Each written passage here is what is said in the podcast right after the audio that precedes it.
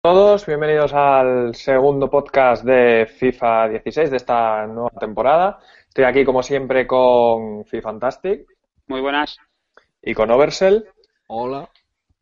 Y bueno, empezamos otro podcast. Eh, vamos a hablar un poco, esta vez realmente no hay noticias que comentar porque mm, no ha pasado nada, no por parte de ella no, no se ha anunciado nada, más que quizá comentar un poco por encima esto de el templo de Asports, que bueno, ya salió en la noticia hace unos días de que ya hay una especie de sala eh, donde, bueno, pues los, los jugadores de FIFA iban a poder acudir allí a, a jugar en un entorno así como privilegiado, con sofás, eh, eh, comida, no sé qué, también tributos a otros FIFAs y demás.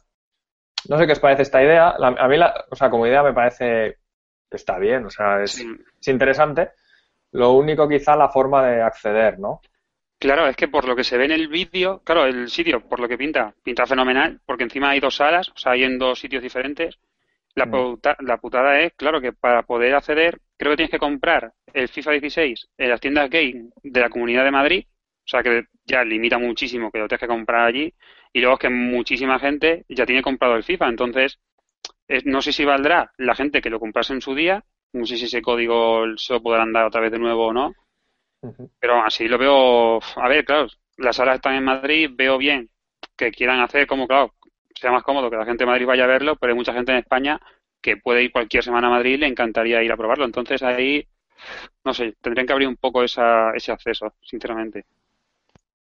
Sí, la verdad que no sé si es una forma de potenciar ahora un poco o una especie de campaña con game, digamos, para potenciar igual de cara a las navidades o algo así, que la gente que va a comprar el juego pues intente comprarlo allí o algo así, ya aprovechando que tienen eso, o qué, pero Claro, esto igual la idea hubiese sido hacerlo al principio, ¿no? O sea, hacerlo cuando en la, salida del juego o, los, o las semanas previas para que la gente, o sea, ahí sí que más gente igual se hubiese tirado a comprar el juego en, las tiendas game. Sí, porque además... ¿A cuánta gente hay acceso? En estas pues creo que lo estuve mirando otro día y creo que hay eh, dos salas, una de ocho y una de cuatro es en plan así como con sofás y tal. Eh, entonces, pues la de 8 tienes como eh, un sofá así enorme de estos que hacen L y tal. Y la de 4 son como butacas, creo. Así sí, creo que son turnos de dos horas o algo así, me suena más o menos. Y luego creo que hay de, miércoles a domingo. Lo, creo que miércoles, jueves y viernes solo es por las mañanas y los fines de semana es mañana y tarde. Entonces, hombre, no es que pueda ir todo el mundo, pero sí que es un número más o menos importante de que podrá disfrutarlo. Sí, lo único quizá, a ver, yo entiendo que más adelante quizá hagan otra forma de acceder, no sé, no sé cómo, no sé cómo lo podrían hacer.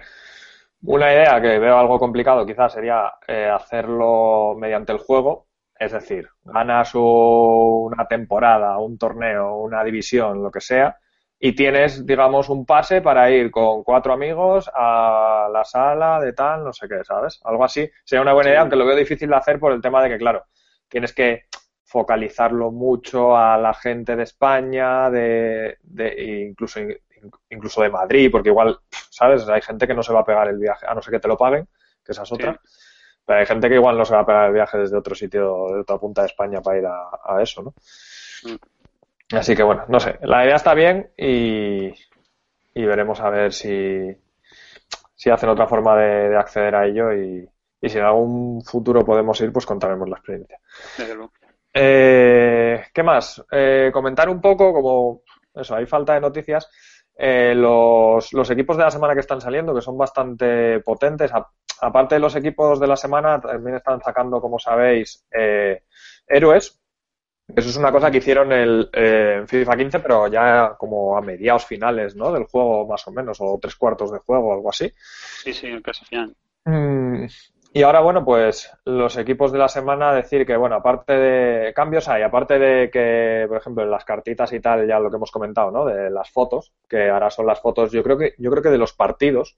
Me suena que algunas, no sé todas, pero yo, algunas de las que he visto son de, del propio partido de donde ese jugador hizo, o sea, hizo una buena valoración y tal.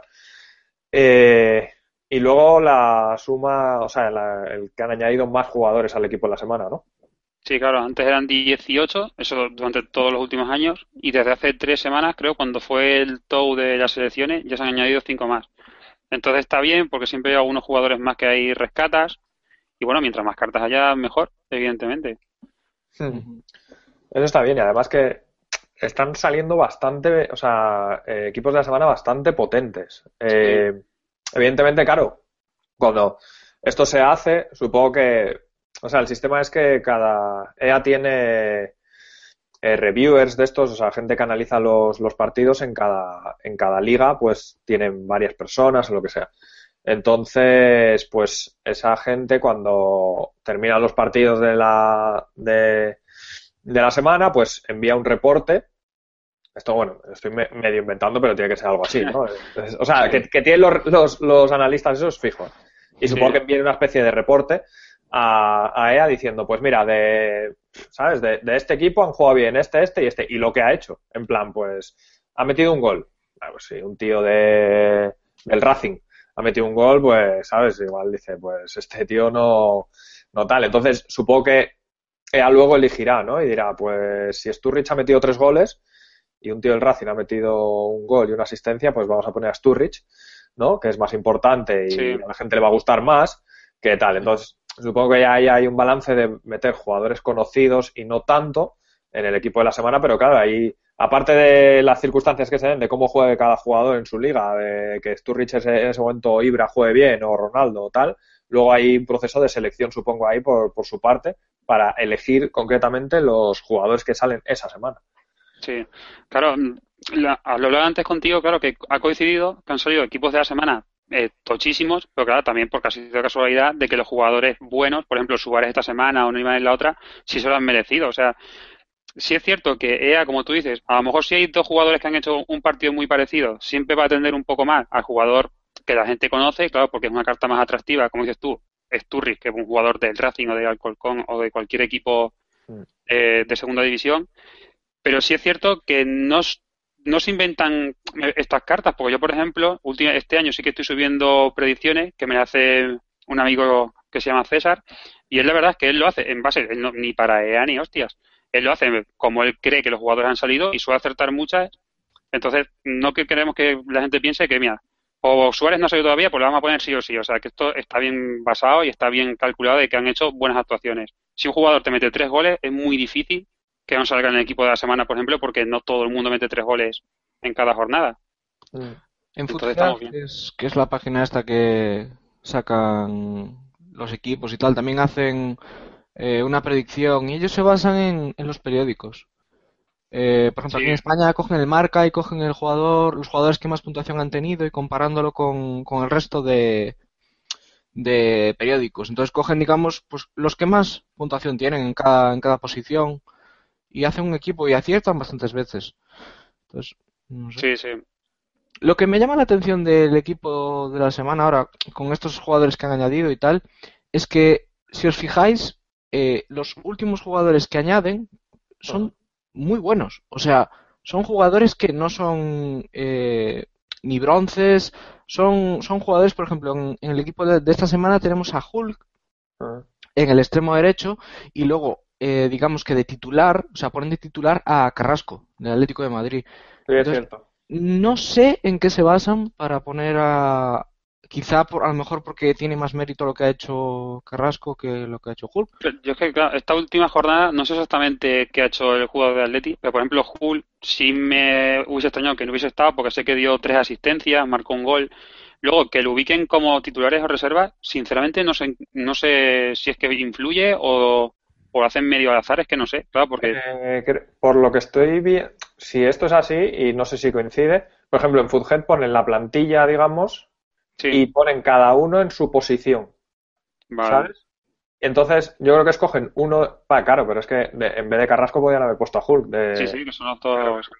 No sé, no sé, sinceramente... Mm, no sé, no sé la verdad, pero bueno, aún así está bien que que sean jugadores, o sea, que no metan, por ejemplo, en plan bronces, como por ejemplo, esta semana hay un tal Kovacic, pues medio izquierdo de, ritmo 75, ¿sabes? que está bien que metan alguno y tal, pero que ya si van a meter cinco jugadores nuevos, que sean buenos, ¿sabes? Sí, sí. Eso, Sí, siempre, eso nos da, siempre nos da opciones para hacer plantillas y demás, y siempre si te tocan sobres, pues mucho mejor. No, no vamos a engañar. Mm. Y luego sobre los héroes que comentabas, claro, este año la verdad es que está bien. Lo que pasa es que, mm, ¿en qué se basan también para sacar los héroes? Por lo que hace poco nos contaron, no solamente es por el número de goles de, y de goles, porque la semana pasada, claro, la gente planteaba que si Neymar iba a salir héroe, porque creo que marcó tres goles, Sí. luego dio dos asistencias, pero no es eso, tienen que hacer cosas más- como más Récords, digamos, Sí, algo así. exactamente. Sí, Por ejemplo, el, de, el Ibra que fue, ¿no? El, de, ma- eh, el que más goles había marcado con el Paris Saint Germain, pues eso es un Sí. récord importante y tal. Sí, son más récords que son como hazañas, ¿no? Digamos, algo así, Sí, sí. no, Exactamente. no simplemente que, que jueguen muy bien. Sí, Mm. luego lo de Agüero y Lewandowski fue igual, porque uno metió cinco goles creo que en ocho minutos y otro cuatro en, también en muy poco tiempo, que eso no, se- no suele pasar. El que, el que no sé fue Wijnaldum, sé que consiguió cuatro goles, pero no sé qué, Mm. qué otra cosa sí hizo. Eso no, no lo sé, porque claro, no, yo no veo todo, todos los resúmenes de, de fútbol los fines de semana, pero no sé, es lo único que tengo la duda. Pero más o menos para que la gente sepa en qué se pueden basar para esto. Mm. Sí, está bien. Y de todas formas, sí, sí, podemos andar un poco más en el tema y preguntar y, y informarnos un poco más sobre eso, o cómo- incluso cómo se hacen. el- a mí me interesaría saber cómo hacen la selección o cómo, cómo es ese proceso, ¿no? Desde que el, el tío que ve el partido manda a los jugadores, eh, quién lo- cómo lo eligen, en base a qué y tal, eso estaría interesante saberlo. Sí. Aunque bueno, puede que de ahí no suelten mucho porque es algo igual, donde la gente podría coger ventaja, ¿no? Para comprarse otros jugadores, los jugadores que van a salir o creen que pueden salir en IF y cosas así, pero Mm. bueno. Eh, algunos comentarios de, que están poniendo y tal sobre eh, lo que hablábamos de la sala.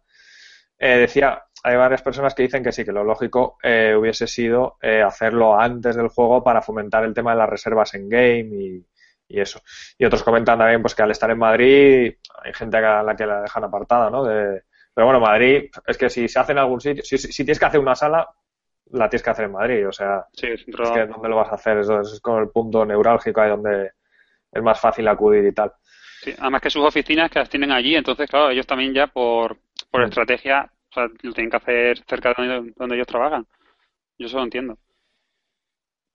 Lo que Vale, se está- que haber hecho es, sí, lo que dicen de haberlo hecho antes, porque es que ahora que caigo, claro, esto, el templo FIFA se anunció el 20 y no sé cuánto de septiembre, o creo que incluso antes. O sea que ya se sabía hace tiempo que esto iba a estar abierto en el futuro. Pero Mm. bueno, no sé, lo dejaremos para ya para otro tema. Sí, ya veremos, a ver. Eh, bueno, vamos a pasar a comentar un poco eh, nuestros los jugadores que hemos probado, equipos y demás. Eh, si quieres empieza tu Fantastic por, por los que has probado esta semana para que para que nos comentes.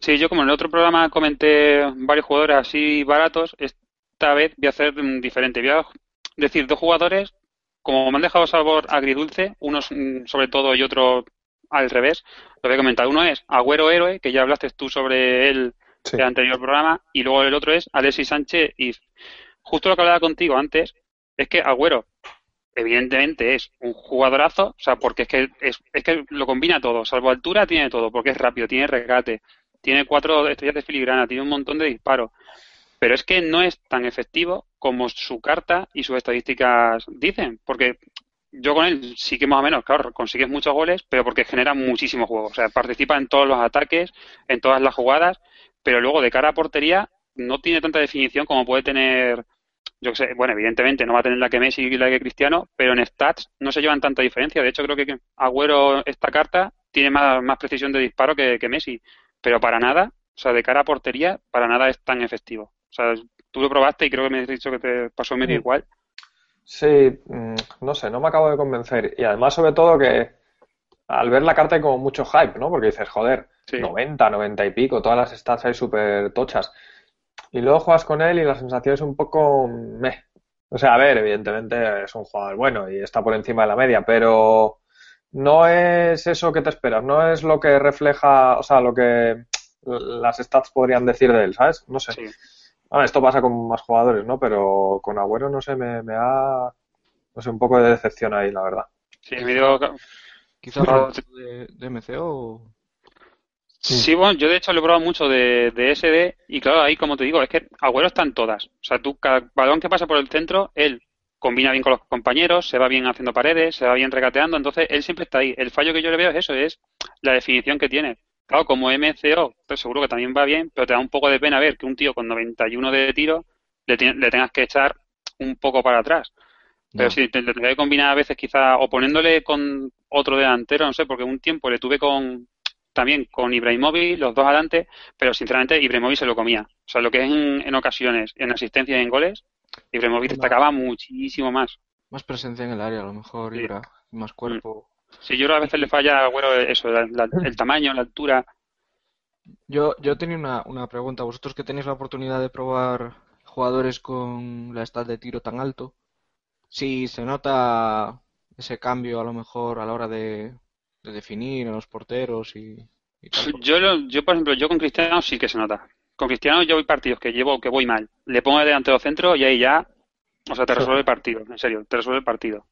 Él te mete goles, es como le pasa como a Ibra, que te mete goles que solo ellos saben. O sea, con el exterior te la ponen en la escuadra, te la ponen muy bien colocada los palos y evidentemente fallan tiros como todos, dan muchos palos como pasa en este juego como todos, pero sí que se nota ese, esa mejoría, ese más de 90 de tiro, ahí sí sí que sí se nota.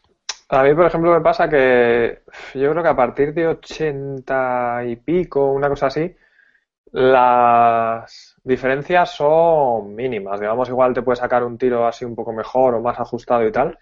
Pero, por ejemplo, yo he metido goles con, con Sturridge, el If, mm. que no sé ahora mismo, déjame mirar la, la stat que tiene de tiro, tiene 85, ¿vale? Y he metido unos golazos y unos pepinazos, pero increíbles, ¿eh? Y, y, ¿sabes? Ya, ya, tiene 85, que está bastante bien, no es 90, pero yo creo que ya a partir de ahí, de los 80 y pico, las diferencias vienen a ser mínimas. ¿eh? O sea, ya todos los jugadores te van a tirar bien. Y sobre todo, bueno, luego si tienes la, la... Hay que mirar también las estadísticas detalladas, ¿no? El tema de la finalización, el shot power y tal, over, que a ti te... Sí. te mucho eso. Eh, ¿Sabes? Ahí ya pero a partir de ahí yo creo que todos más o menos las diferencias van a ser prácticamente imperceptibles. Sí. es lo que muchas veces hemos hablado, claro, los que llevan mucho tiempo jugando a foot, sabemos que luego muchos jugadores es que no tienen nada que ver con la carta, porque hay jugadores, por ejemplo, que recomendé la última vez, este de Di Santo que tiene 80 de tiro, o sea, yo casi todo que tocabas con él dentro del área te, metía gol, o sea, y no es un jugador con tantas y eso, claro, hay jugadores que por lo que sea, la combinación de todas sus estadísticas, resulta que sale disparando mejor que muchísimos jugadores con 85 de media para arriba. O sea, eso es lo bonito de, de Ultimate Team, descubrir jugadores así que no te esperas nada y mira luego buen resultado que dan. Hmm. Y luego ya el último, el otro juego que quería comentar es Alexis Sánchez, la versión IF que tengo, y este, sinceramente, me esperaba un poco menos y me está gustando mucho. El único fallo que tiene, aunque suene raro, es que juega en la banda. Este juego de delantero, creo que sería hasta mejor que Agüero, sinceramente porque la potencia física a veces en los encontronazos que le falla a Agüero, él sí la tiene y luego de cara a portería es, es mejor, o sea, mete más goles. Yo, por ejemplo, en proporción con Alexis no he metido más goles que Agüero, claro, pero casi, y eso que le uso a veces de MI, o sea, en la, una formación mucho más retrasado, pero como regatea muy bien y es muy veloz y muy vertical, o sea, él entra en el área, recortas un poco, buscas el palo corto, el palo largo, y es la hostia, los goles que mete el chileno. Vale, ¿algún jugador? ¿Tienes algún jugador más por ahí o no? Así baratillo estoy viendo, se me había olvidado que en la página ha subido algunos esta semana. Lo que pasa es que no recuerdo cuáles son los que comenté en el último programa y cuáles no. Bueno, eh, sí, mira, tengo aquí, vale, aquí estoy, perdonad. Uno era Aurier, que ya el año pasado dije que me parecía, junto con Danilo, el mejor lateral de todo el juego. Y es que lo sigue siendo. Yo es que es que me flipo a este, este lateral. Claro, porque es un estilo, no sé, Dani Alves, en plan de que es el típico que es muy rápido, sube mucho, pero como luego es tan fuerte, o sea, tiene 81 de físico y no recuerdo la altura, pero creo que tampoco es un jugador muy alto. O sea, por banda es un espectáculo para defender, para atacar, para combinar. A mí me encanta. O sea, yo es uno de los que jugadores que me está gustando baratos. Y luego otro barato, que me esperaba menos es en Koulo, o como se pronuncie, el camerunés este que juega en el Olympique de Marsella, que también me ha parecido o sea, espectacular, porque me esperaba su potencia física, lo típico de que te chocas con él y te manda a 30 metros, pero es que luego es muy fino en el corte, que eso no me lo esperaba tanto. Se coloca muy bien, se adelanta muy bien, entonces, por mil o dos mil monedas que cuesta, no recuerdo exactamente cuánto me costó, o sea, es un central impresionante. Mm. Además, en la Aurier este salió IF, ¿no? Tiene un IF ahí bastante potente. Tiene un IF. Lo que no sé si está barato o caro este año, que normalmente suelen no costar mucho. los laterales y tal, no creo que su. No creo que... También lo tengo en el Ligue 1 y va increíble. Sí, sí. Va fenomenal. Vale, vamos a. Ah, nos comentaban en, en Twitter eh, sobre lo que hablábamos de, de los récords y los héroes y tal. Que claro, también está ahí la carta que no he caído yo de Record Breaker. Entonces, ¿dónde está el límite ahí de eh, esto es un récord, esto es una carta de héroe, o no sé si es que este año no van a hacer record breakers, no lo sé. Pero es cierto que si hablamos de récords como tal, eh, debería ser la carta de record breaker, pero, pero bueno, el año pasado creo que solo hubo dos o tres, ¿no? Eh, ¿Cuál? Sí, no salió Messi, Cristiano y. Cristiano más No, algunos poquillos, porque salió Crouch, salió Neuer, salió Mané, salieron ah. varios. Mm. depende. a veces, claro, yo comprendo que cuando se empiezan a sacar cartas encima este año, cada vez sacan de más colores, de más tipos. A veces ahí habrá incongruencias de esta. Claro, ¿qué pasa? Porque si Messi empieza con 94 de media, evidentemente Messi, entre todos, Totti, unos cuantos hits que se va a marcar el tío. Eh, man on match. Siempre va a haber cartas que coincidan en media. es muy difícil llevar una cuenta y hacerlo todo exacto de todas estas cosas que hacen. Yo, mientras más cartas veo, sinceramente me encanta. A mí me encanta ver un montón de colorines y de estas nuevas y tal, pero sí es cierto que a veces es un poco, es un poco locura. No nos vamos a engañar. Sí, hombre, a ver, a ellos evidentemente les viene bien, porque más cartas, ¿sabes? La, la idea es esa, que, que, te guste, que lo veas, que, ay, ahora sale una carta morada, ay, ahora una verde fosforito, ay, no sé qué, y quiero esta, ¿sabes? Entonces, eso son sobres, eso es dinero, eso es cling cling mm. a tope, pero Sí, hombre, se agradece, evidentemente se agradece que, que salga que salgan buenos jugadores y tal, porque todos son. Lo que pasa es que, claro, ya llega un momento que prácticamente solo cambia el color de la carta a veces, porque, ¿sabes? Si no hay un cambio de posición, por ejemplo, que eso sí, por ejemplo, pues del, el, el leaf de Cristiano Ronaldo, no sé, el segundo, el tercero, ese que le hicieron DC, porque ese partido jugó ahí, eso sí que, joder, son jugadores que merecen la pena eh, con el cambio de posición, pero hay algunos que es simplemente ¿sabes? El colorcito, uno o dos puntos más de media y tal, y poquito más. Y, ni eso, ¿eh? Porque si os acordáis el año pasado, en el torneo de San Patricio, había jugadores irlandeses verdes con las mismas estadísticas que el original. Sí, el otro día hablaba con un amigo mío de que él no juega FIFA, o sea, no, no, no es que no le gusta jugar fútbol, es que no le gusta ni el fútbol, pero él sí le gustan mucho los videojuegos como el Dota o juegos así. Y él me preguntaba, dice, ¿pero qué diferencia hay entre estas cartas que son que sí amarillas, otras negras, no sé qué. Digo, mira, sinceramente, claro, en Stat, como dices tú, a no ser que haya cambio de posición, a la hora de manejar un jugador de 80 a 81, muy poco, de verdad sí que notas una diferencia jugable. Muy pocas veces ocurre. Pero claro, entra el, como él decía, eh, por ejemplo en Dota de vez en cuando salen como packs que se compran, que simplemente son skin para los luchadores, para los, para los muñequitos, como se suele decir, o sea, otros trajes, otras armaduras, lo que sea. Y aquí aunque digamos que no, los colores nos llaman mucho la atención. O sea, a nosotros nos gusta mucho, en vez de tener un 90, un usuario de 90, tener un usuario de 91.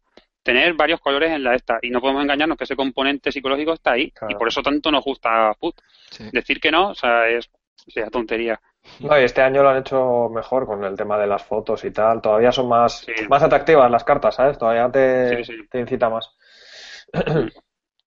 Pero bueno, eh, vamos a pasar a comentar un poco el tema así de, discusión y tal, que es lo de las formaciones. Luego Ver y yo eh, hablaremos de nuestros jugadores. Eh, no sé, vamos a ver. Yo todavía no tengo, porque tampoco es que haya probado muchísimas, pero eh, tengo así algunas impresiones de, de, por ejemplo, algunas que quizá el año pasado eran, eran más efectivas, como la 4-3-3-4 y este año no tanto. Otras que no funcionaban bien, como la 3-5-2, por ejemplo, que ahora a mí personalmente me está yendo bien. No, Quizás no es la chetada de aquella de FIFA 13, FIFA 14, que iba súper bien, pero, pero bien, es una formación que si, que si escoges a buenos centrales, yo creo que puede funcionar, ¿no? Tú, Sí, Over, la sí. usas bastante también, ¿no? Sí, yo tengo un equipo de la Serie A con Cáceres, Rudiger Claro. y ¿cómo se llama este? Koulibaly, Sí, eh, que es un animal. Y la verdad es que muy bien. Bueno, también tenéis a, a Manolas, que corre un montón. Y a mí me gusta. Y yo creo que, por ejemplo, en la Serie A tienes jugadores muy adecuados para poner ahí, porque son centrales que a lo mejor antes jugaban de lateral. Entonces tienen esa salida de balón y tal. A mí mm, me funciona muy bien. sí. Yo lo que creo este año, es que, como has dicho antes, el año pasado la 4-3-3-4, es que había mucha diferencia entre esa formación y las demás. Era, era la mejor. O sea, ahí sí podrías decir eh, rotundamente que para el 90% de usuarios esa formación era la que mejor iba. Este año creo que no hay una concreta que puedas decir es mucho mejor que las otras, pero sí que hay que apostar por las formaciones que juntan muchos hombres en el mediocampo. En vez de optar, por ejemplo, por la 4-3-3-4, si te gusta jugar con dos bandas, un media punta y un delantero, pues opta- optas por esta que es la 4-2-3-1, pero su segunda variante, que tiene los jugadores como más pegaditos. Claro, a veces dices, joder, pero es que tengo los extremos muy lejos del área y tal, pero es que en este juego el tocar es mucho más importante, eso lo sabemos. Que no haya huecos entre nuestros jugadores para que nos ataquen también es muy importante. Entonces, esa formación, tanto la 4-2-3-1 en su primer variante, que es la que tiene tres MCOs, como la segunda variante, que tiene dos hombres en la banda, para mí son las que más me están gustando. O sea, esas serían para mí las dos mejores, yo creo. Y luego, como decir, las de tres centrales este año, yo no las uso mucho, pero sí que van un poco mejor. Van un poquito mejor que, que el año pasado. Yo creo que es, es bueno concentrar el juego en el medio este Sí. año. De hecho, ponerte extremos, o sea, a mí personalmente yo lo que he probado no me ha gustado. Mm, sí que utilizo esa que has dicho tú, la 4-2-3-1, y noto el equipo mm, más combinativo, ¿sabes? Tienes, puedes irte más hacia el Mm. medio, combinar con el MCD, el MCO, el delantero, no sé, mm, me gusta más así. Sí, sí, está, está bien. A mí el otro día me jugaron con, y de hecho, a raíz de ese partido la he probado yo, la formación esta que es la 3-4-3, que tiene, claro, juegas con tres defensores, pero tienes como cuatro extremos, claro, porque tienes dos derechos y dos izquierdos. Ah, Sí. Joder, qué chetada de formación, por lo menos el tío que me la usó, en serio. Yo la he probado ahora con uno de plata, que subió hoy de la Liga Mexicana, y es una formación que si se te da bien contragolpear, o sea, te gusta mucho correr por la banda, pero regateando, o sea, no correr por correr, ya sabemos que aquí ya no vale para nada, y sabes hacer skill y tal, es una formación bastante a tener en cuenta. No sé si habéis probado alguno de los dos. No, a mí es que me parece una formación bastante rara, pero no mí sé, me parece muy arriesgada, o sea, no sé. Sí. Yo la, la veo más para divertirse, en plan, por ejemplo, para jugar un torneo de oro, yo sé, si tienes la BBVA y te gusta mucho Bale y Messi, bueno, son dos ejemplos muy caros, pero imaginaos que tenéis dos extremos que os gusten mucho de la misma banda, más baratos, Sí, Venga, pues eso voy a probar juntos a ver, a ver qué tal, no sé qué. Y para divertirte, o sea, para- simplemente para echar unos partidos así sin pensar ni en estrategias ni tácticas y tal, yo creo que, que va bien. Tienes a Neymar y a Cristiano, ¿cómo los pones? Ya, Pues sí. esa, esa es una opción. Pero yo lo veo más así, eh, para jugar así en esos casos donde tienes dos extremos que te coinciden y quieres ponerlo a los dos. Por ejemplo, mítico de skills es lo típico que te, que te coincida en una banda, ¿sabes? Los dos, eh, Sí, Wellington Silva y, y Kelvin. y Kelvin. Mm. Pues claro, si los quieres poner, tienes que hacer esto. Sí, mira, Pero- aquí, comenta, aquí comentan en, en Twitter, claro, mira, dice, probad la 4-1-2-1, esta que no tiene bandas. Esa también es una formación que va muy bien. Es muy parecida a la 4-3-1-2, lo que pasa es que los dos mediocentros de los lados están como un poco más abiertos. ¿Cómo, Yo lo cómo? probé ahí, ¿Qué ¿Pero es? cuál de ellas? ¿La 4-1-2-1-2-2? sí, la que tiene, Ah, claro, la que no tiene La bandas, de la los que tres MCs. Sí, Sí, tiene sí, tres sí. MC. Yo esa formación la probé. Digo, mira, como tienen los MCs un poco más abiertos, voy a poner ahí, yo que sé, los típicos Ramírez o Matuidi, que son medio centro de contención, pero que como que avanzan muy deprisa. Joder, y la verdad que va muy bien, porque es una formación, te vale mucho, para es muy agresiva a la hora de presionar arriba. Tú si no quieres dejar a salir el rival, con esta formación es ideal. O sea, en plan pones la estrategia con la cruceta a la derecha ofensiva y si sabes presionar, o sea, los Sí. tienes todo el rato encerrados. Sí, Entonces pero- pones a dos delanteros buenos Claro. Pero, por ejemplo, esa formación, yo creo que también depende de, de los de los mediocentros que tengas. Porque ahí es lo que dices, tú tienes que poner en esas, en los mediocentros de, de los laterales, tienes que poner a, a, a jugadores que tengan bastante un ritmo quizá más de 80, una cosa así, y también te sepan defender a la vez. Y eso igual no lo hay en todas las ligas. Sí, es lo malo. Claro, en la Por ejemplo, yo tengo un BBVA eh, y ahí tengo a, a Enzo Pérez y a, y a Modric en el otro lado. Entonces va bastante bien porque son jugadores que son capaces de atacar y defender, pero claro, Exactamente. no tienes jugadores buenos de ese tipo en todas las ligas, entonces también te depende un poco de eso, te condiciona. Sí. Incluso se pueden probar los típicos jugadores que saben como MCO pero te gustaría en la banda. El ejemplo más claro es Di María. A mucha gente le gustaría ponerle una banda. Entonces, por ejemplo, ahí, como MC izquierdo, va bien porque aunque, claro, en defensa no es que sea la hostia, sí que hace muchas cosas porque es muy agresivo a la hora de correr, a la hora de tocar, no sé. Una formación también a tener muy en cuenta. Joder, aquí nos están diciendo un montón. Eh, la 4-2-3-1 coinciden también con nosotros.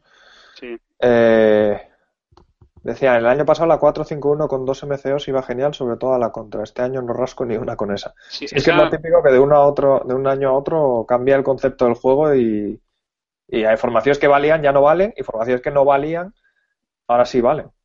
Sí, la formación esa, yo siempre lo he dicho, el problema que tiene es demasiado ofensiva. Porque claro, aparte de tener un solo medio centro, es que encima es, es MC, que siempre está un poco más adelantado. Entonces ahí, en las contras a ti te, te pueden matar. O sea, es muy buena para atacar, pero para defender es... Y es que desequilibrar el equipo solo por tener muchos delanteros, en serio, yo no, vamos, lo recomiendo cero. No se puede hacer eso. Hay gente en que sí que este año recomienda la 4-3-3-4. Mm, Yo es- a ver, no es mala, te tienes que acostumbrar. El problema que yo veo, sobre todo, es cuando tú quieres combinar con los extremos, que para eso se usa esa formación, para tener extremos muy adelantados, están como muy largos, hay mucho Sí. espacio y das el pase. Y claro, este, este año lo hablábamos el otro día, que los defensas contrarios se adelantan siempre, entonces casi todos los balones los perdemos. Tienes que, es como todo, si se te da muy bien esa formación y vas cogiendo el punto y sabes cómo tocar un poco más para llegar a esos extremos, bien, si no, Ah, están muy separados todos los jugadores sí, esa están muy separados. Y Lo yo creo que, vale, si tienes un medio centro de, eh, bueno, o sea, si tiene una SAT de pase alta y tal, igual sí que vale. Pero es que aún así, con lo complicado que está este año, dar pases largos, pues no sé yo. Sí. Claro, aquí el resumen es que, a ver, todas formaciones, sí, evidentemente, o sea, si un tío juega muy bien y un tío juega muy mal, eh, puedes coger la formación que quiera que le vas a ganar. Pero que sí que, por ejemplo, in- si estáis jugando en divisiones, lo típico que, joder, es que este año tengo muchos problemas en defensa o tengo muchos problemas para atacar, intentéis, como hemos dicho, coger formaciones que junten sobre todo muchos jugadores en medio campo. Si os dais cuenta, cuando ha dicho Tito la, la 3-5-2 o yo que he dicho la 4-2-3-1, son formaciones que como mínimo te juntan cuatro tíos en medio campo mm. como cuatro o cinco tíos en medio campo es, la- es lo básico, porque claro, ya, primero, defiendes mejor, cubres más espacio, tocas mucho mejor, vas abriendo tus huecos en la defensa contraria. Entonces, para competir bien, tienen que ser ese tipo de formaciones. Es así el juego este año. Mm. ¿Cómo veis el tema de que viene también un poco a colación de las formaciones, lo de las instrucciones de los jugadores? Porque yo, por ejemplo, este año sí que, no sé, me está dando por usarlo más.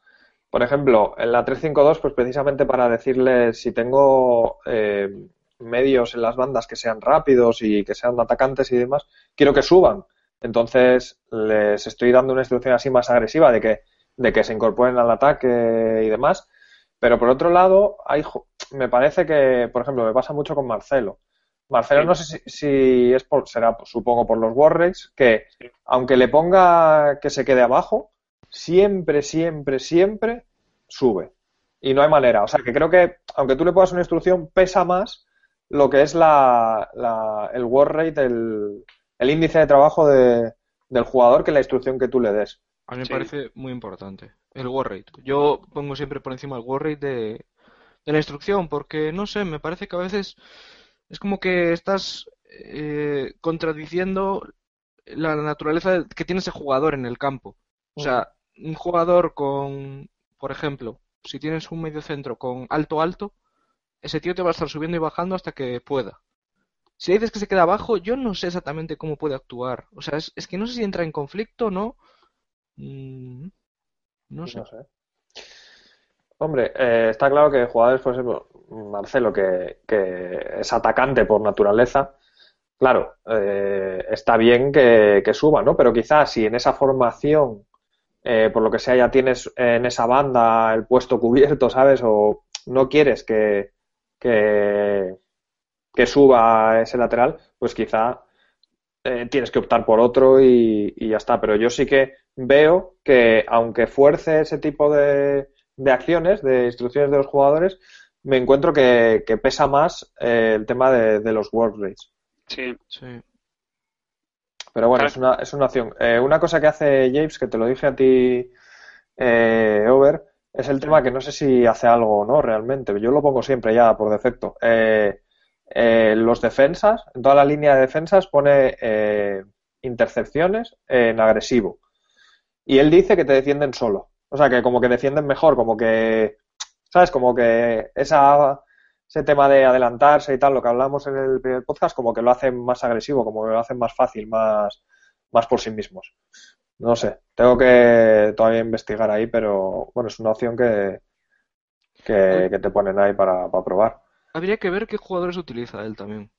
Y qué war rates tiene esos, esos jugadores. Porque, por ejemplo, si haces eso con centrales, que los hay muchos que tienen el war rate de ataque alto, puede que sea beneficioso porque a lo mejor hacen esa acción de adelantarse antes y van acompañados con su war rate también igual eso pues hace que, que, te salga bien eh, a la hora de defender pero si a lo mejor si lo pones a un tío que tiene yo que sé pues de ataque alto perdón de ataque bajo y de war rate eh, de defensa alto igual no te lo hacen mejor Hmm. Igual se queda entre medias o no lo sé. Yo ya lo que yo finalizo ya con esto de lo haciendo como un resumen, yo son dos cosas. Una es, como dices, creo que no pesa tanto de instrucción como debería. Yo este año sí hago como tú, lo estoy intentando usar más y a veces se nota, pero no tanto como debería o como cabría hmm. esperar. Y otra es, claro, porque muchas veces, a me escriben por Twitter, eh, ¿qué instrucción le pongo a este jugador? Primero, es imposible. Decir, es que depende de la plantilla, no del Depende de la formación, de la plantilla, del compañero que tengas al lado. Claro, por ejemplo, como tú dices, no es lo mismo decir a Marcelo, por ejemplo, que, que se quede atrás, pero porque, claro, porque a lo mejor tienes de extremo delante de él a Cristiano que tampoco va a defender, a lo mejor tienes centrales que son malos, pero si, por ejemplo, tienes una defensa de, que tienes al lado a Sergio Ramos, pues no importa que Marcelo suba tanto, porque Sergio Ramos tiene mucho ritmo, le va a cubrir bien las espaldas, es que depende. Las instrucciones que le deis cada uno, que sea siempre en base a todo lo que tenéis alrededor. Si, por ejemplo, tenéis dos mediocentros de corte defensivo, tenéis a Yaya Touré y a Ramírez, pues no hace falta ponerles a los dos que no suban, por uno que suba y otro que no suba, así se compensa un poco, claro. Es que muchas veces nos preguntan esto y por Twitter es imposible contestar tanto porque es que depende de, mil factores. O sea, hay que jugar a ser entrenador, como me gusta decir. Hmm. A mí me gustaría que sí que tuviesen más, peso porque, bueno, pues para eso están, ¿no? Para como hacer un poco de entrenador, en plan, si tú le dices a David Luiz que no quieres que suba, pues el tío te tendrá que hacer caso, ¿no? No sé, un poco un poco eso, pero no sé, a ver si en siguientes FIFA siguen mejorando eso o hacen alguna combinación entre los World y las eh, instrucciones para poder tú tener un poco más de libertad. En FIFA 12 se podían cambiar los World Rates de los jugadores. Tienes la opción de decirle Mm, ponerle medio, medio, eh, alto, bajo, tenías esa opción. Y de hecho, hasta. ¿Pero eso era en partido o en el. En el último. Desde la propia plantilla? Es que creo que. Creo que era en la plantilla, ¿eh? Creo que hasta hace poco se podía cambiar en partido. O algo así, los war rates. Sí, o sea, había mucha gente que lo que hacía era guardar, eh, digamos, tienes una formación y con esa formación lo que haces es guardas una táctica de equipo y la aplicas en el partido. Entonces, cuando empieza el partido, la pones y automáticamente todos los jugadores tienen los warrants que tú habías puesto antes. Ah, ah, pues eso es interesante. No sé si se podrá seguir haciendo eso, la verdad. No, lo sé. vale, hay muchas, hay muchos comentarios. Vamos a, a leer alguno. Por ejemplo, el bicho dice que a él le pasa con David Luiz lo mismo que a mí me pasa con Marcelo, que, le, le, pone para que para que se quede abajo, pero, pero nada, siempre sube y sube. además que David Luiz es espectacular, porque en serio, es que a veces te encuentras delante de dos centros. O sea, empiezas, con el L1 a cambiar jugadores para presionar y dices, hostia, pero si es que es David Luiz, o sea que te, te crea un hueco en defensa atrás grandísimo tiene muchísimo de su vida.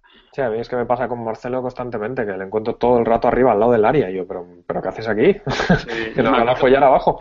Me acuerdo además un día viendo tu streaming, que es que encima a veces se te iba a la banda contraria, o sea, se te iba a recibir a la banda derecha, digo, pero este tío, o sea que hace, hace lo que quiere en el campo, o sea, no, no respeta demarcaciones. Por ejemplo, dicen también que Ibra hay veces que se queda demasiado atrás y eso así que a mí también me ha pasado en, en ocasiones Sí. que viene a recibir prácticamente a medio campo. Digo, no, hombre, aquí Ibra no.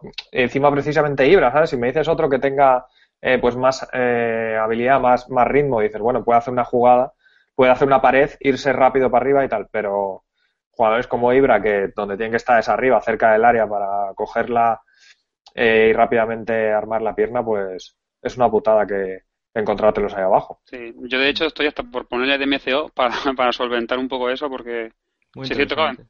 encima le pones como delantero único, como dices tú, no es muy rápido, pues claro, si encima recibe medio campo, olvídate de que llega al área, porque es muy pesado. Nos preguntan también si hemos probado a poner, por ejemplo, a Neymar de delantero o jugadores así, cambiarlos de, de posición y si se nota la, la química. Yo, Yo no sé. Yo solo lo he hecho en mitad de algún partido, claro, típico que, como te he dicho, por ejemplo, Cristiano vas mal en el resultado, y claro, en mitad del partido no se nota nada, al igual que en los FIFA anteriores. De inicio aún no lo he probado, o sea, no he hecho esto de poner, por ejemplo, un SDD de delantero centro, entonces no, no sé qué tal va, no sé si vosotros sí habéis dado caña ahí. Yo sí. Yo sí porque la única forma que tenía de probar a Ronaldo era con Foot Draft y coincidió de que me tocó Ronaldo, me tocó Ibra, me tocó Messi, me tocó Neymar, todos en el mismo equipo. Ahí ganaste, recuerdo. Sí. Y el caso es que eh, quería probar a, a Neymar de nuevo porque ya lo había tenido en un equipo y pensé en crear una compenetración para luego meter desde el banquillo a Ronaldo.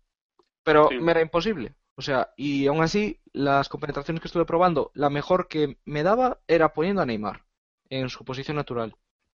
Y, y puse a Ronaldo ahí con, con una compenetración, pero de mierda, o sea, de tres, una cosa así.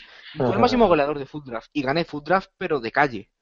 O sea, entonces, yo no sé muy bien cómo funciona el tema ese de la química, hasta qué punto afecta, pero en jugadores como esos, evidentemente afectará Claro. algo, pero no lo vas a notar mucho. O sea, Claro, es que es eso, es que estamos hablando de Ronaldo, ¿sabes? Igual Ronaldo da igual que esté en uno, en dos, en siete, en nueve o en diez, que va a jugar bien siempre, ¿no? Igual en diez o en nueve se nota más, ¿no? Pero que, que como es tan bueno, ¿no? Pues ya como que, que da igual dónde le pongas.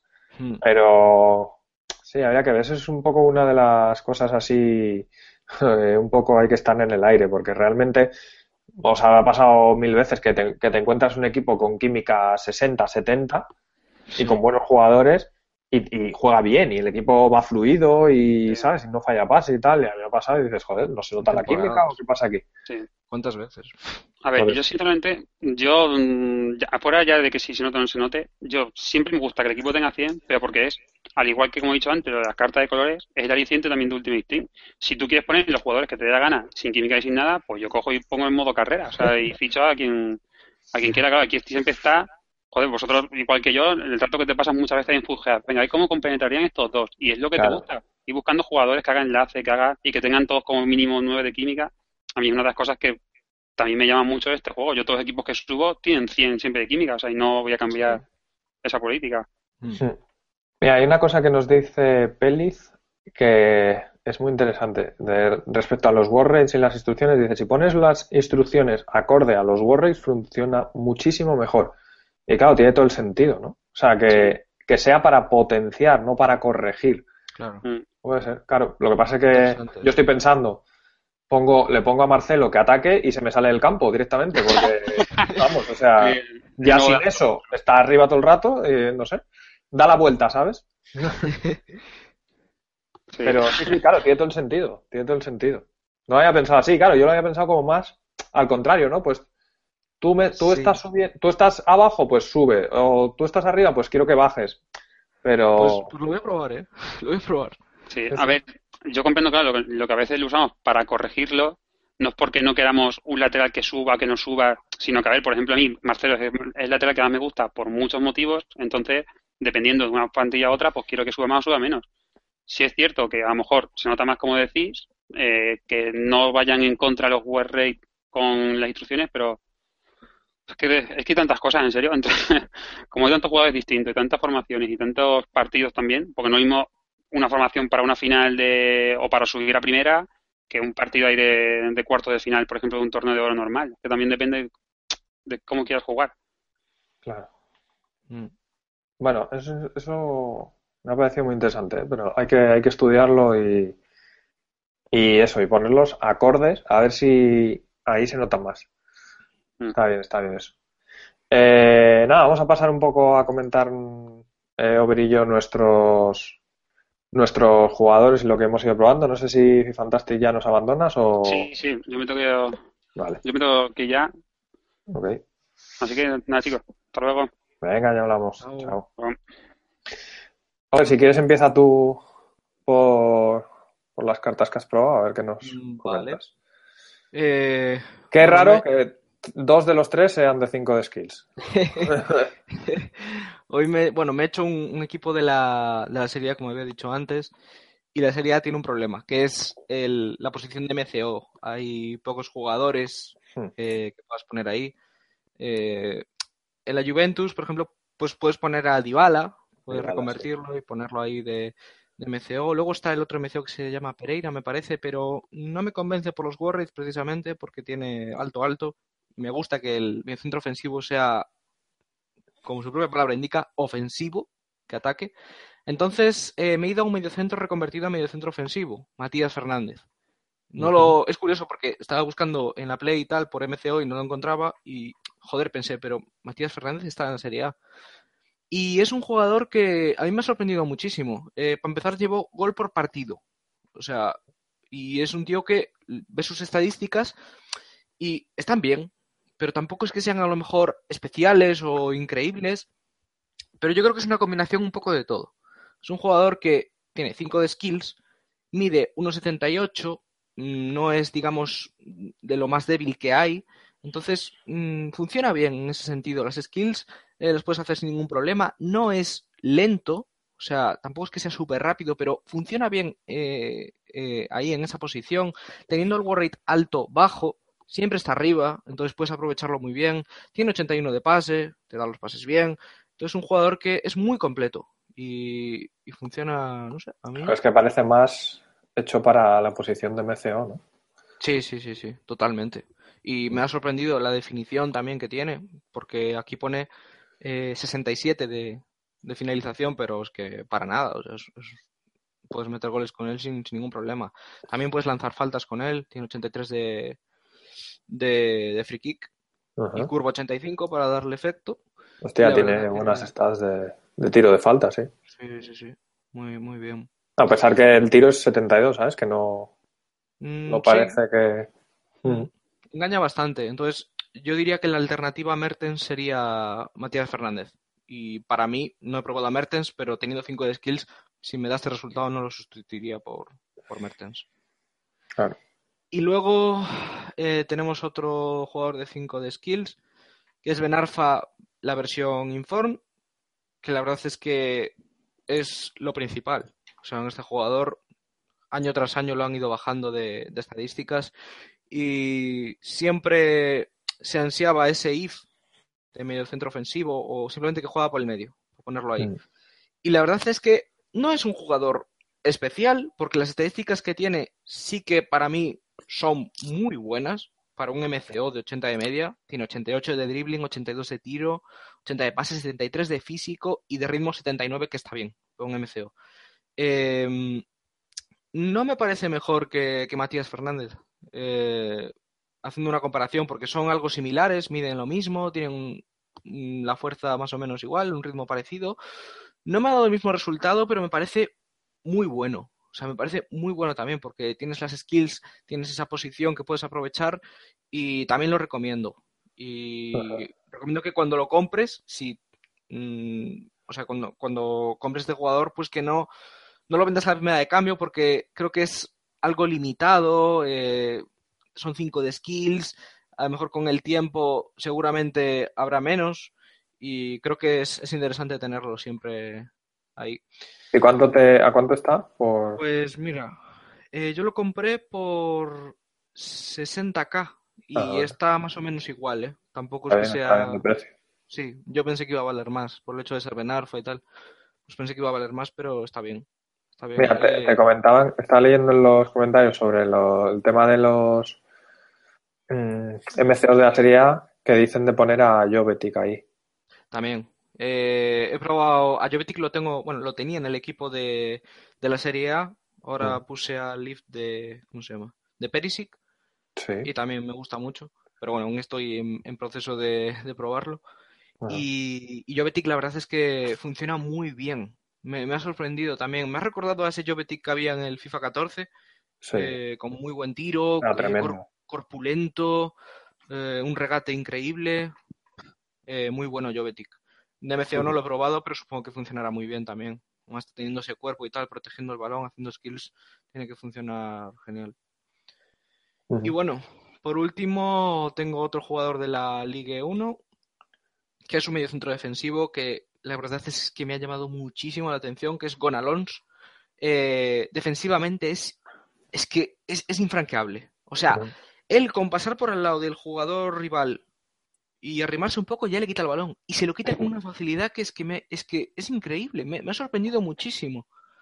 Yo no sé si, si lo has probado o no, pero es que Este año no, pero lo probé el año pasado y ya me gustó y este año tiene pinta de que es eso, igual o mejor.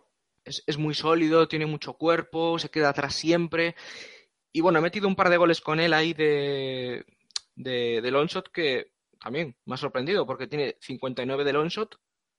No sé, no sé de esa estadística, Hostia. pero bueno, tiene eh, 80 de shot power que, que, que está, está bien. Para golpear ahí desde fuera, se le engancha bien. Además, este año que los long shots, digamos que no es que se marquen demasiados, pero yo creo que golpear fuerte no significa mandarla a las nubes. O sea, hace una curva el balón hacia abajo y tal. Y, y bien, me, me ha gustado ¿eh? en, todo, en todos los sentidos. No, la verdad que no echo de menos a Matuidi ni a nadie más. Tengo a Las Diarra al lado de él, que es, que es bastante rápido. Y muy bien, muy bien. Sí, la verdad que con Alonso yo, vamos, cuando lo vi, dije, joder, este es como el mediocentro defensivo perfecto, en plan alto, fuerte, tal, no mucho ritmo, pero de estos que son rocosos. Sí, Mm. muy bien. Te comentaban por aquí eh, este Pereira, el que hablabas, que hay, dice aquí Kokiri que, que le gusta bastante, pero que también Matías es, es muy bueno para una plantilla así también económica y eso. Coquelin. ¿Eh? ¿Cómo, cómo? Pereira, Pereira, Ah, el que Pereira. comentaste antes. Pereira, sí. Sí, a mí me, o sea, me gustan las estadísticas que tiene y tal, pero el hecho de que tenga esos Warriors ya no me, me tira mucho para atrás. El tema de Warriors, si, si no me coincide lo que quiero, mm, no. Pero bueno, ¿Y este Hernández?